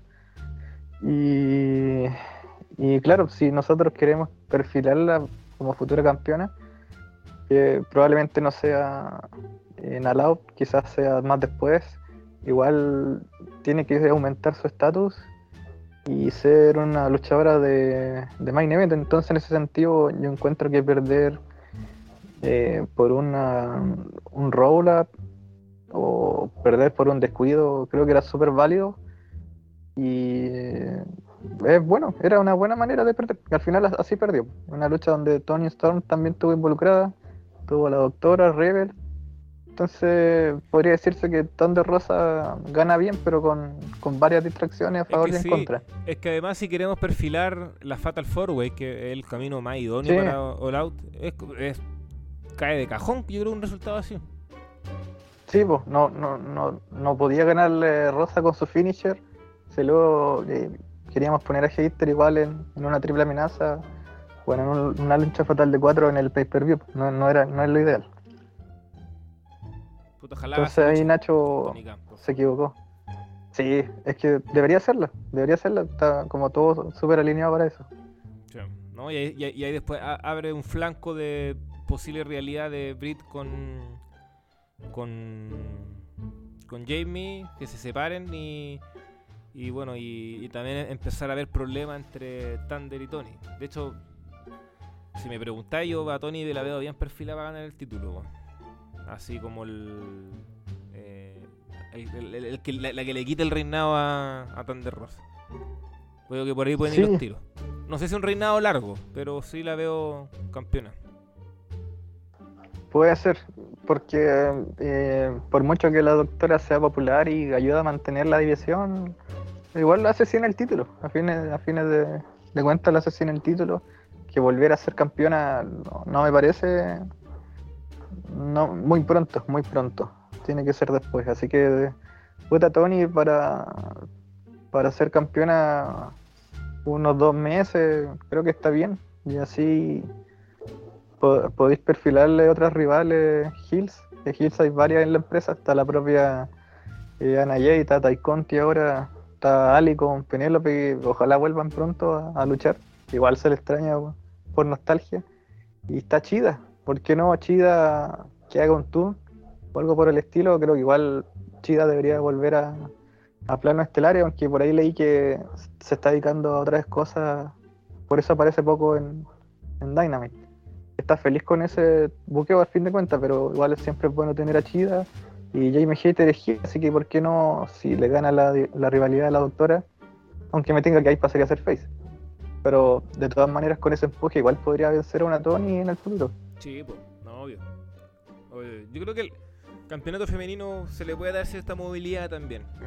No que se cambie cada dos semanas, pero sí ir probando. Ir probando hasta hasta ser como la hasta yo creo que esos cambios al final igual hacen más atractivo un poco para, algunos fanáticos eh, una división que, que efectivamente ha tenido problemas aunque yo siento que la última semana ha ido por muy bien camino el último de año a mí me pareció que estuvo muy bien ejecutado sobre todo el, algo que dije acá, que critiqué en un minuto de descarga. Basta de poner en ese mismo horario, que es como las 9.25 horas chilenas, más o menos 9.20, un poquito más que es finalmente antes del main event de, los Dynamite los bloques de las mujeres.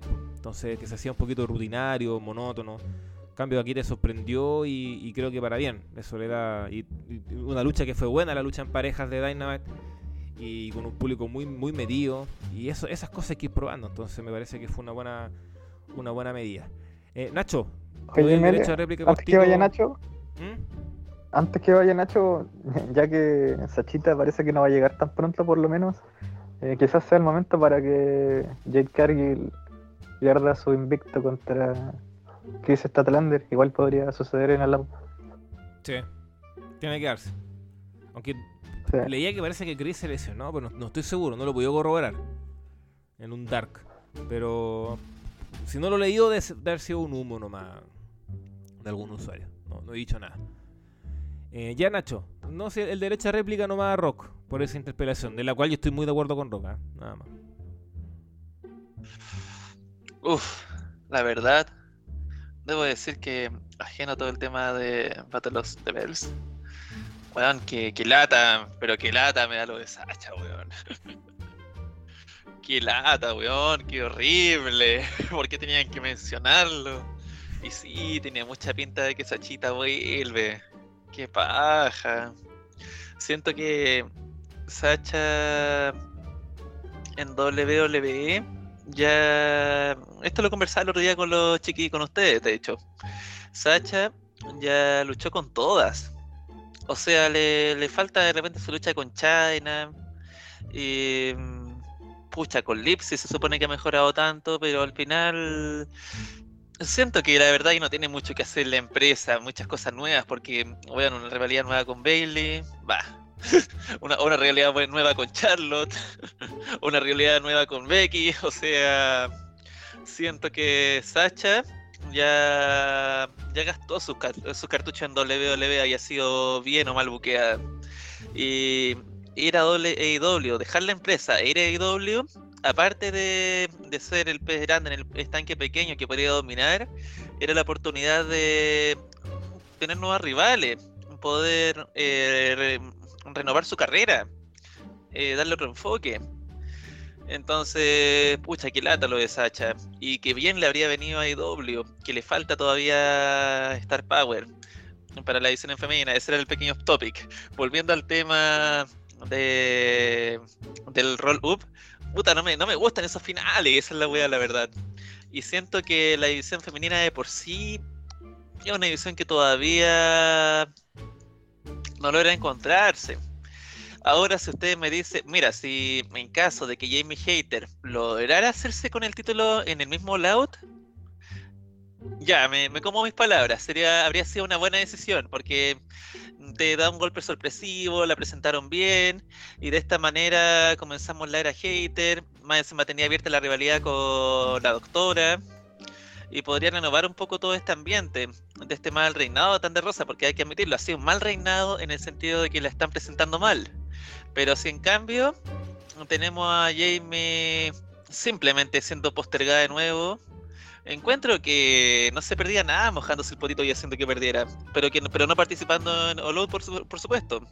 O sea, siento que una, una derrota al final no te hace nada, weón. A largo plazo no tenéis grandes planes para ese, para ese luchador o luchadora. pero igual perdió.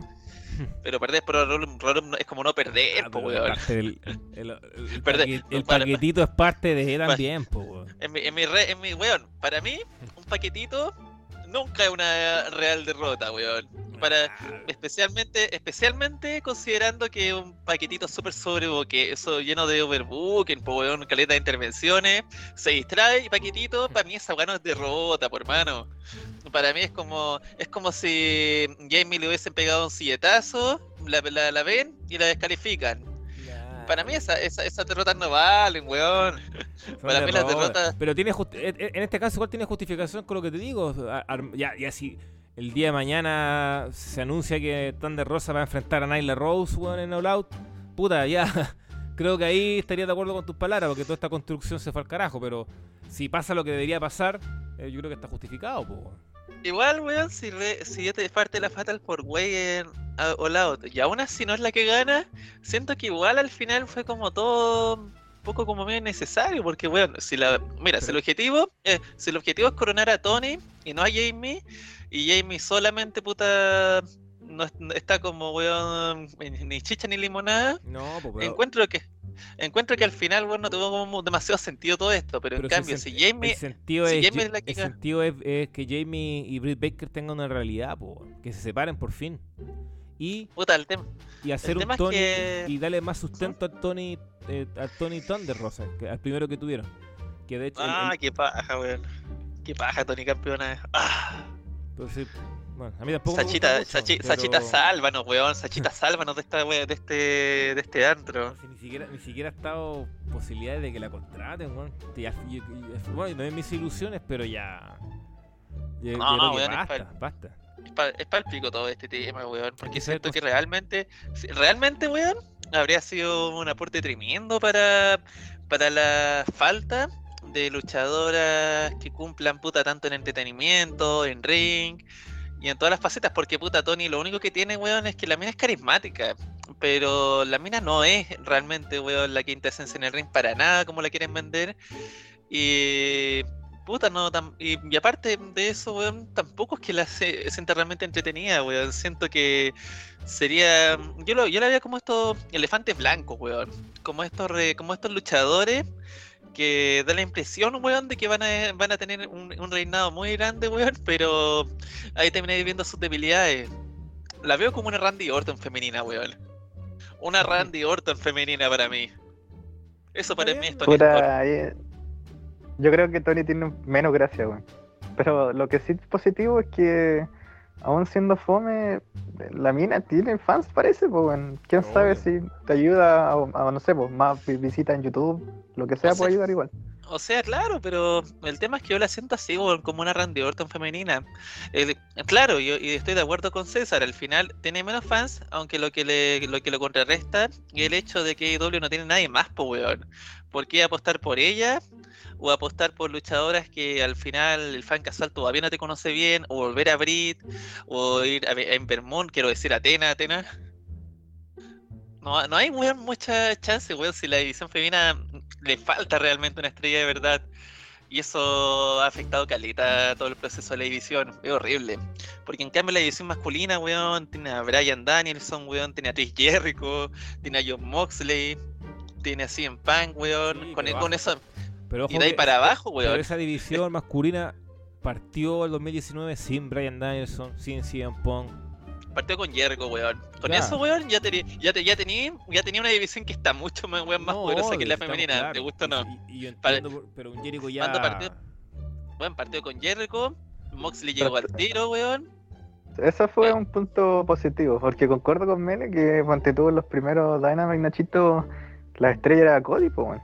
Jericho Cody, Jericho forma su stable, y ahí fue remando con estos luchadores que no eran conocidos, como pues, Darby, Jungle Boy. Pero me refiero a que llega, me refiero a que igual llegó Moxley llegó súper rápido igual, Sí, eso fue bueno, positivo. Estoy de acuerdo con Nacho que sí, pero el Star Power también se construye, ojo. Y, Omega se construyó. Omega, que ya era un era un weón que la rompió en New Japan, pero no, nunca había luchado en Estados Unidos. Nunca ah, sí, sí, sí. televisión. Y no le dieron el título que como muchos querían. Entonces a eso voy también. Pero, pero lo que me refiero es, que igual para... Es para desligar, desligar cierta responsabilidad de la empresa y de Tony Khan en, en que efectivamente sí... Bueno, yo, creo que con Brit ha hecho un buen trabajo en general. Sí... El, tema que, claro, a Brit se le critica mucho porque su nivel en ring no es tan grande. Aunque a mí me parece tampoco desastroso. Creo que no ha tenido malos combates. Eh, pero claro, concuerdo que sí falta ese nombre pero también ahí tiene que haber una responsabilidad del, buqueo en saber construir momentos y, y al menos eh, dentro de, todos los aspectos negativos que aquí se ha, dicho y se ha criticado, eh, si se da esta Fatal Four Way a mí me parece que sí atractiva y sí abre dos flancos muy interesantes, que es eh, Jamie contra Brit y un Tony versus Thunder Rosa con más sustento, porque ya tuvieron una lucha, pero fue una lucha como de exhibición. Ahora habría un sustento detrás que es que ahora son amigas, tienen un tag eh, se llevan bien, y, pero eso se puede ir rompiendo poco a poco. Entonces, o efectivamente hacerse, hoy es que nos llevamos bien, pero ¿quién es la mejor? Demostrémoslo. No sé, entonces creo que ahí se abre un flanco interesante. Eh, y eso, antes que pierda más la, e, el hilo. Nacho, ¿no? Nada más. Eh, no, yo creo que ahí estamos. O sea, habrá, que ver, weón, al final qué es lo que va a sacar. Si efectivamente, si efectivamente esto va en dirección a Jamie o a Tony o a mm, cómo terminará el reinado de Thunder, Rosa. Va, a retener Thunder Rosa. Va a retener. Puta, weón. la verdad, yo estoy muy de acuerdo contigo en que deberían darle más rodaje a ese título, weón. Siento que yo, yo soy de la opinión de que cuando un reinado ya te está pestando, weón. No, no viene mal, weón, la verdad comenzar a jugar con estos cambios titulares rápidos. Sí, no sé, bueno, yo, no, yo no, sé si está pestando en todo caso. Me parece un poquito categórico. Pero sí. Es que, es que, ah, que yo creo que eh, la sensación al menos estas últimas dos semanas para mí es positiva, pero claro, es muy poco. La, sensación las últimas dos semanas, pero, pero siento que el reinado, el reinado en general no ha sido bien recibido. Y de hecho siento que cuando Thunder Rosa gana el título, comienzan las críticas demoledoras contra la edición femenina más reciente, porque han habido varios ciclos de críticas, pero siento que cuando ganó el título se reactivaron las, las críticas, weón. Fue súper interesante eso, siento que no ha sido bien llevado todo esto. Y darle rodaje al título no, no vendría mal a esta altura. De hecho, siento que con el título sí podía experimentar con la patata caliente, weón. O con los reinados de pocas semanas. Como para variar un poco, aunque sea. Ya, muy buen debate, ¿eh? me gustó, me gustó. Pero vamos entrando ya a la parte final del programa. Así que minuto de descarga llega aquí en hoy en el wrestling. Y vamos con los. ¿Mm? Quiero, quiero, tomar esto, pero no con minuto de descarga porque la verdad no tengo una descarga contra nadie. Es que ojo, Nacho, le voy a dejar hablar de, de, sus promociones y todo. ¿sí?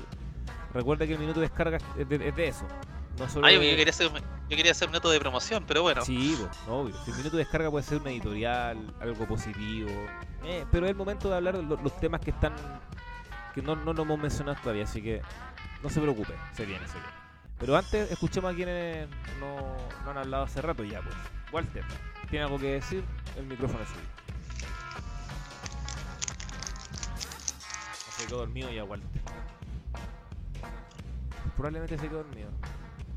Ya, mientras Walter vuelve, vamos con Alex.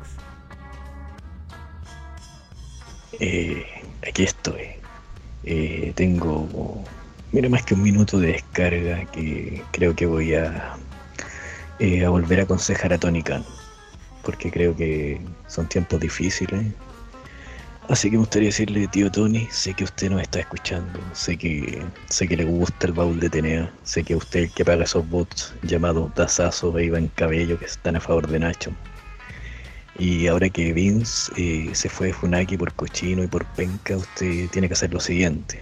Lo primero, eh, contratar a Sachita gaste lo que tenga que gastar si tiene plata para pagarle un temazo de Pixie al pollo mojado de 40 kilos de Orange Cassidy, eh, tiene plata para esto. Prométale el cielo y la tierra, dígale que la va a llevar a Hollywood, que le conseguirá papeles en serie importante. Eh, contrate ese vestuarista con el que se casó Sacha, incluso dígale que, encuentra guapo a su marido, mienta lo que haya que mentir, pero llévesela. Eh, segundo, en este videojuego que van a estrenar, haga las cosas bien, por favor, no como el 90% de los juegos de W. Ponga un modo online, eso es lo que la lleva ahora. Haga un Battle Royale, un tipo Royal Rumble, donde se escondan los jugadores entre el público y puedan entrar al ring. Eh, otro donde suba el puntaje por golpear a los fans que tengan poleras de Ember Moon, que, que mujer más fome, weón. Haga todo lo que haya que hacer para cautivar al público de los niños ratas. Y tercero, eh, me gustaría que usted hiciera un reality tío Tony Khan. Así como W hizo esa weá de, Total Divas y Total Velas, eh, usted haga un reality. Eh, llévese a Jeff Hardy, eh, a Ric Flair, aprovechando que ahora es un agente libre, luego de su retiro número 40, y haga un programa donde ellos sean los mentores de Hook. hágalo, que se llame Total Rancios. Y que este reality tenga como objetivo que estos dos viejos rancios corrompan y arruinen la carrera de un joven en ascenso y con un futuro brillante en el primer capítulo lo lleven al equivalente al Pasapoga en Texas, un, un nightclub acá de, Santiago, en Chile, que si usted menciona que le dos solo dólares en descuento, y que ahí Rick Flair y Jeff contraten a una stripper, una stripper que haga otro tipo de trabajo, que la metan a la habitación de Triple H, escenifiquen una infidelidad y que por fin se acabe ese matrimonio de mierda entre Triple H y Stephanie. quizás así se acabe este weón de Triple H con poder ese weón que me lleva cagando la vida como fan de la lucha libre más de una década. Basta de Triple H, por favor, basta de ese weón, el fan de mierda, deje de alabar decisiones que son políticas para lavar la imagen de la empresa, de vender esa imagen de que van a venir tiempos mejores por recontratar gente, por básicamente política y lobby. Abran los ojos, dejen de ser tan huevones, ¿cómo le pueden creer que va a, tener más psicología W ahora, weón? El mismo tipo que buqueaba con el NXT 50 finales falsos por combate, donde los weones en un combate titular eh, hacen un signature move y se ponen a pedir a pedir aplausos, weón, en vez de buscar el título, la cuenta de tres, vayan a la chucha. Y cuarto, eh, señorita Valentina, amiga de Alonso, muy interesante los sueños que está teniendo y que está contando en Instagram. Saludos. Walter, ahora sí. Parece que perdimos a Walter. ¿eh? Ya. Eh, César, Rock, el micrófono es suyo.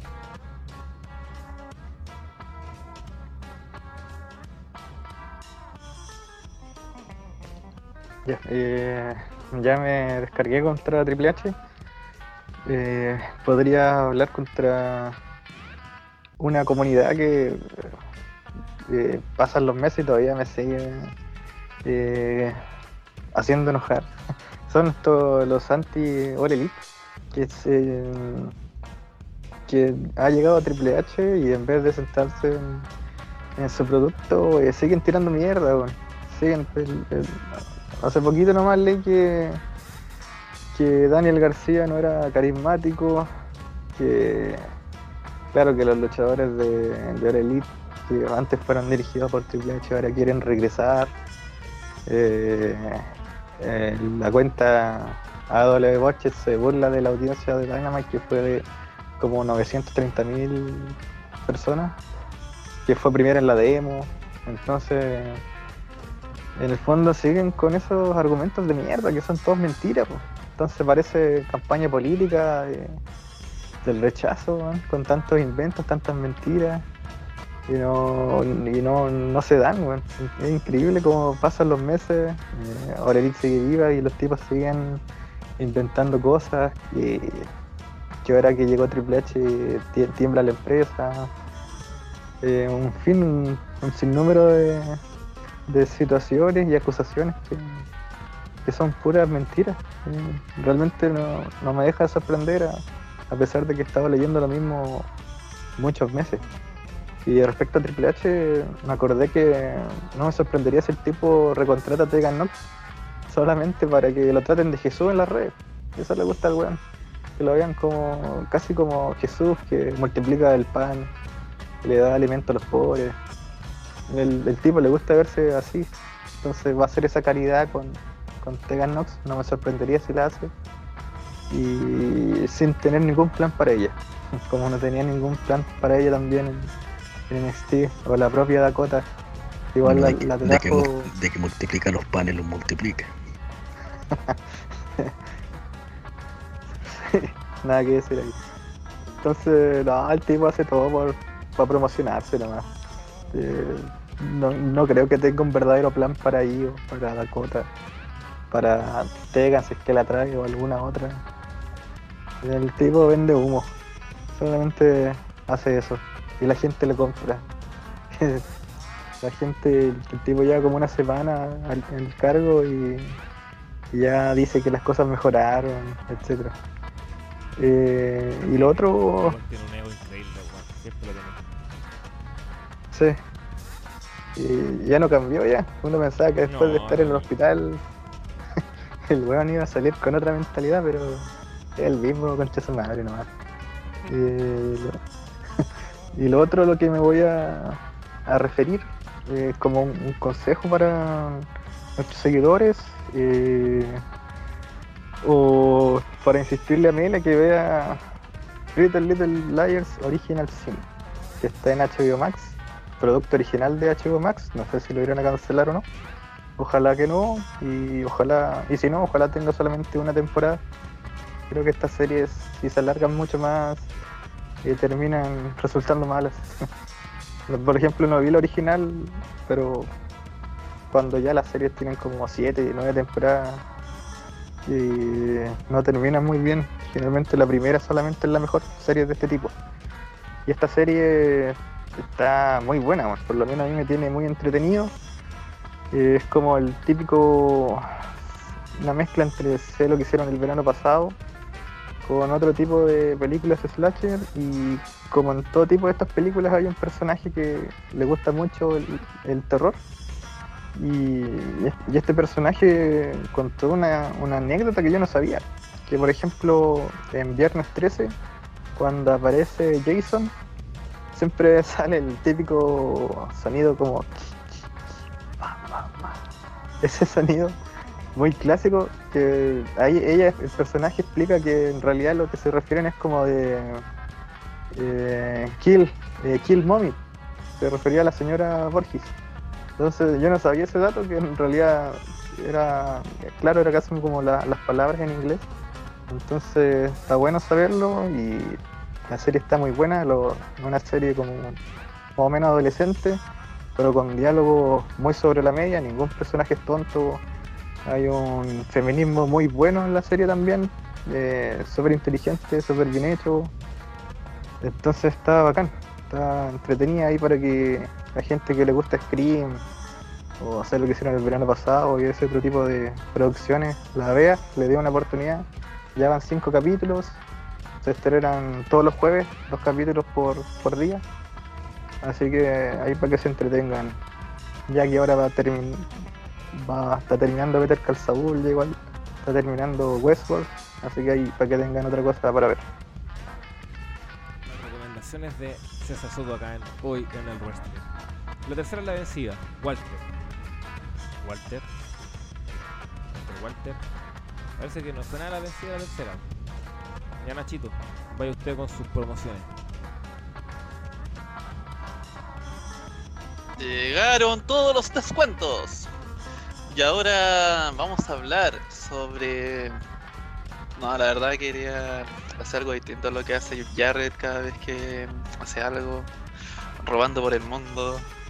Oh, el, el, bueno para venderse, weón, es muy brutal. Un incomprendido Jeff Es como, weón, la, la, la, capacidad que tiene el weón de insertarse en cada contexto posible. El, we, el weón se mete, se cambia lo de WCW a WW como si se cambiara calzones, weón. Como si se cambiara la ropa interior, weón. Pasa de una empresa a otra, termina la guerra y el weón te funda la competencia de WWE. Se da la competencia y se va a ganar el campeonato de AAA. Y ahora, weón, tuvo el combate de retiro contra Ric Flair, weón. Un, genial el tipo, weón. Un, un, diferente. No, quería. Quería puta auspiciar, weón. El artículo que hice, weón. Es un artículo top 10 de los mejores gallins de todos los tiempos de la lucha libre. Los gallins son los extranjeros de la lucha libre japonesa. Entonces pueden encontrar nombres como Kenny Omega, Stan Hansen, em, Terry Funk, Abdullah de Butcher. Ahí, ahí pueden verlo. Encuentro que quedó bien completo. Está bien bonito. Lo dejé de leer cuando apareció Hogan, weón. Puta, es que, mierda, weón. Es que el culeado ganó weá en Japón y fue muy influyente y, es carismático y.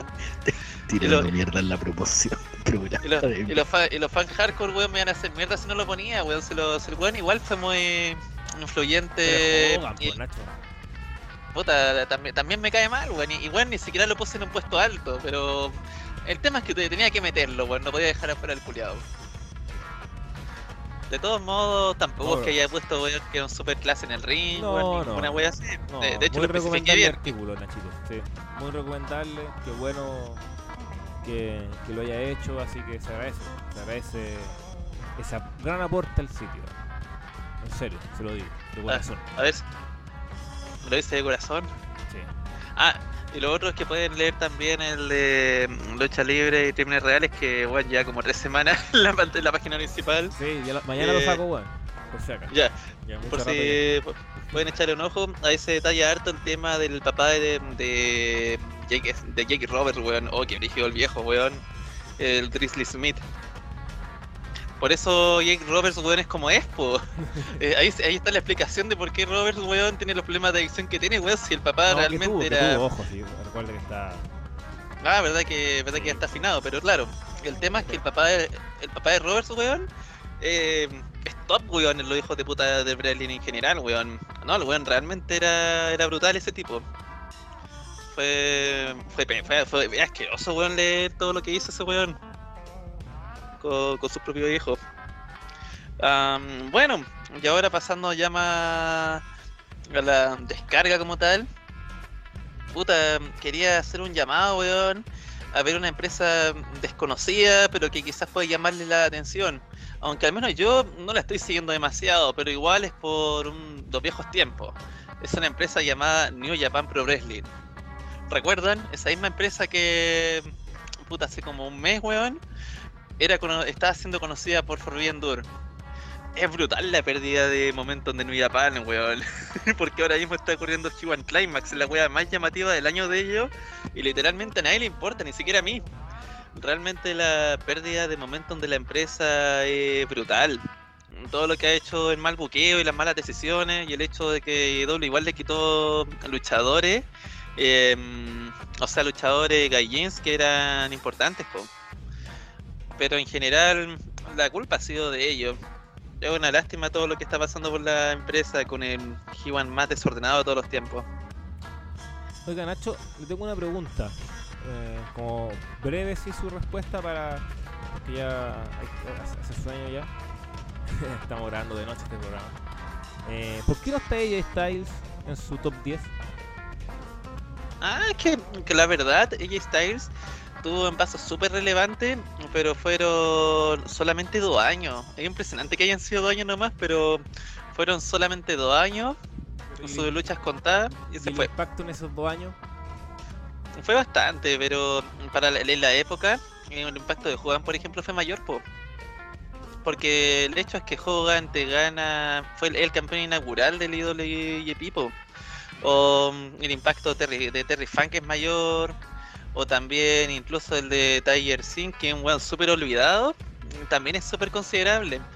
La verdad, antes de AJ Styles, al que puta consideré poner en la lista, pero al final ya había hecho un artículo demasiado grande y de todos modos era complicado mover gente en top 10. Era, es Jay White, porque Jay White igual weón volvió a ganar el título mundial de New Japan. Yo un weón que está por todo lo alto. pero quería, quería pero, si alguien ya pero el tema leyó el artículo y está escuchando este programa. Pero el tema es que sí, el impacto de está es innegable. Y si hubiese hecho un top, no sé, bueno, un top 15, claro, pues seguro se metía. igual el weón eh, llamó mucho la atención en su tiempo. Y igual fue un gancho para el público occidental. No tanto como Mega, pero igual fue un gancho interesante. Lo interesante, eso sí, weón, es que a pesar de que el weón te ganó el título mundial dos veces, al weón no lo ponían, por ejemplo, como main eventer de Wrestling Kingdom. Como que eso lo seguían dominando tan, Tanahashi y Okada. y tampoco te ganó el G1. Es un buen argumento, claro. Y tampoco te ganó el G1, pues. Era, era como que al weón lo trajeron sabiendo que era muy importante, pero siempre consciente de que el weón podía virar y efectivamente se fue. Po. En cambio, siento que con Omega la apuesta, o con Jay White ahora, la apuesta fue como más fuerte. Es interesante eso. Sí, está bueno. Pero, pero, igual, es, pero igual es un paso remarcable, remarcable el de EA. Sí. Oye, una invitación, una invitación eh, eh, si alguno no está de acuerdo con el argumento de Nacho, por ejemplo, y cree que ella debía estar entre el top 10, eh, si sobra alguno que está presente en el ranking, nos pueden hacer esas y otras inquietudes, comentarios, lo que ustedes deseen. No lo que ustedes deseen, no nos vayan a mandar ahí alguna algunas cosas feas, no, no. ¿Alguna amenaza de muerte? Claro, a nosotros, a, nosotros no nos gustan las amenazas de muerte, sí, weón, somos súper decentes nosotros, pues, weón. Así que nos pueden escribir a podcast, escucha bien, podcast arroba 2202.com. Repito nuevamente, podcast arroba 2202.com. Y también ahí nos pueden decir, oye, ¿sabes qué? Me gustaría que hablaran de este tema. Va, me gustaría, ¿por qué no eh, algún, algún programa especial sobre esto? También sugerencias son todas bienvenidas. Ya, Walter, lo recuperamos ahora sí y con usted terminamos esta edición de Hoy en el Walter, aló, aló, aló. ¿Mejoró su micrófono, Walter? Sí, Mele, ya estoy, ya está mejor mi micrófono. Ya, eh, repetir un momento la pregunta porque creo que eso, como les dije, estaba teniendo problemas con la entrada de la señal.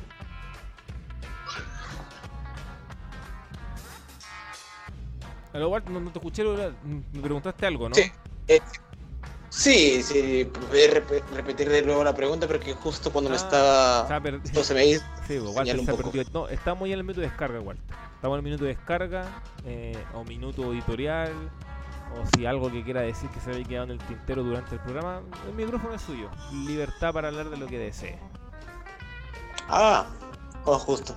ya, vale. Eh, bueno, bueno, lo primero que quisiera descargarme es contra esta gente que ha Liv Morgan, sé que ya, eh, ya, es, ya le hemos tirado mucho a Triple H y uno quisiera dejar de tirarle la Triple H también, pero es que también por el otro lado, estas personas que consumen el producto del wrestling, puta, eh, abucharla, gritarle te rendiste, puta, o sea, vilipendiarla como decirle, puta, no sé, hubiese sido presentado como la villana de toda la historia, es inaudito, weón. O sea, es una, es una mofa horrible. Y es una respuesta también al, al también a ese desastre creativo que tiene WWE desde hace tiempo, que no saben, como mencionamos, eh, que no sabe construir babyfaces, bueno. Y es que esto de verdad creo que con Triple H no creo que se arregle tanto. O sea, tiene bastante pinta de que, bueno, ojalá que yo me equivoque, pero tiene, tiene una pinta de que lo de Lip va a terminar pasando al olvido. Ojalá que no, no pase y es que vayan por la otra vieja confiable, que es que cuando algo no funciona, lo hacen cambiar a Gil. Lo mismo pasó con Nick, que también que cuando canjeó después, lo que pasó fue que la cambiaron a Gil y ahora está sin rumbo. Lo mismo puede que pase con él, ojalá me equivoque. Por favor, ojalá que no, no dejen que eso suceda. Y lo otro también es Pep casi, así que aquí se voy a hacer un poco es inconsecuente, un poco contradictorio porque le hemos tirado a Triple H tanto en este programa. Que esta, esta vez sí le voy a hacer una pequeña indicación, una pequeña petición. Por favor, señor Triple H, por favor, contrata a Gargano, contrátelo. Ahora sí, contrátelo. Ahora sabemos que este es uno de sus hijos para usted, no lo sé. Quizás lo quiere a él más que a sus hijos, no sé. No sé, la verdad, pero contrátelo. Porque acá no, no lo queremos. No lo queremos. No lo queremos ni en Impact, no lo queremos ni no sé, en, en NWO, no sé si existe todavía, no sé. Pero lléveselo, no, no lo queremos acá. Y si hay un momento indicado para llevárselo, es ahora. Ahora. Ahí que se ponga a luchar con Cross no sé, que, no sé, que se reúna con, con Champa, con Ciampa, según compañero. por favor. Ah, ya, sí, lo siento, lo siento. Pero, por favor, no lo queremos cerca, por favor. Ah, no manchemos tanta, tanto la reputación de los, de, las otras compañías que vienen haciendo mejor trabajo. Así que ya, eso es un problema de los hijos de Triple H más. Así que eso es todo.